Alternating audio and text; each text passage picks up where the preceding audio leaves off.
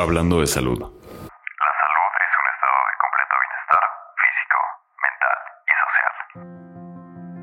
Cuidar nuestra salud nos permite vivir más y mejor. Comenzar por la prevención y la atención temprana de las enfermedades son fundamentales para lograrlo y la única manera de hacerlo es con información.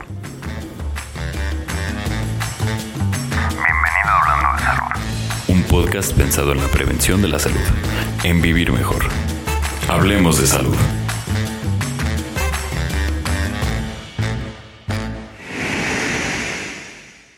¿La vitamina D es realmente una vitamina? Buen día, soy la doctora Fabiola Mariño, director médico de FAES Pharma en México. Y el día de hoy les voy a hablar de un tema que ha tenido una amplia investigación científica en los últimos años, y es precisamente la investigación sobre la acción de la vitamina D en nuestro cuerpo, puesto que hoy en día se sabe que la vitamina D no actúa como vitamina, sino que tiene una acción como hormona y tiene efectos muy importantes no solo en los huesos y músculos, sino que tiene una importante acción en prácticamente todo nuestro organismo y en la mayoría de los sistemas del cuerpo humano. La mayoría de la gente consume vitamina D a través de la exposición a la luz solar natural, pero no es la única manera.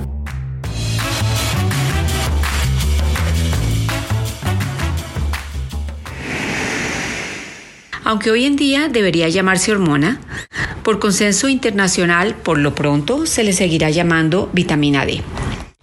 Para diferenciar la acción de una vitamina de la de una hormona, es importante saber que las vitaminas son sustancias que no las produce el organismo y deben ser adquiridas únicamente a través de la dieta. Mientras que sabemos que la mayor parte de vitamina D que necesitamos la sintetiza el organismo. ¿Dónde? En la piel, por acción de los rayos ultravioleta. Y solo un mínimo porcentaje se adquiere por la dieta.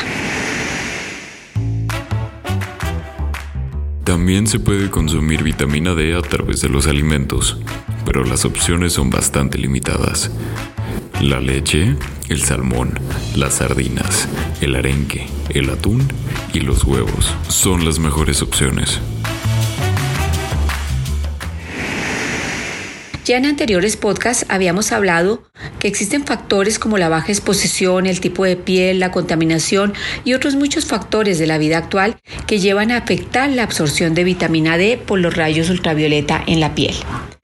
La vitamina D, o también llamada colecalciferol propiamente dicha, no es la forma activa de la hormona. Requiere dos metabolismos, uno en el hígado convirtiéndose en calcifediol y otra en el riñón para convertirse en su forma activa con acciones fisiológicas en individuos de todas las edades. El calcifediol que se obtiene después del metabolismo en el hígado es una prohormona intermedia con una vida media más prolongada.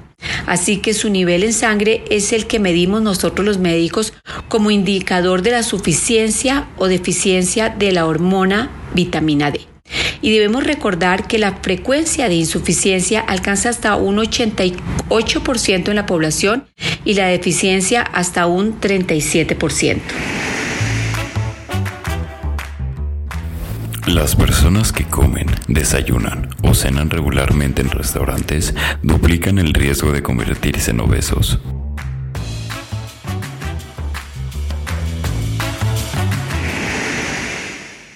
El complejo hormonal de la vitamina D cuenta con receptores en distintos lugares de nuestro organismo, como los huesos, el páncreas, el sistema cardiovascular o el sistema inmune, entre otros. De hecho, el 3% del genoma humano está regulado de alguna manera por la hormona D. Sabiendo pues que la vitamina D es realmente una hormona que cumple muchas funciones para la salud de las personas, debemos estar atentos en tomar los niveles de vitamina D que les indique su médico de cabecera y a llevar con apego el tratamiento que su médico les instaure. Nos encontramos en un próximo podcast. Hasta pronto.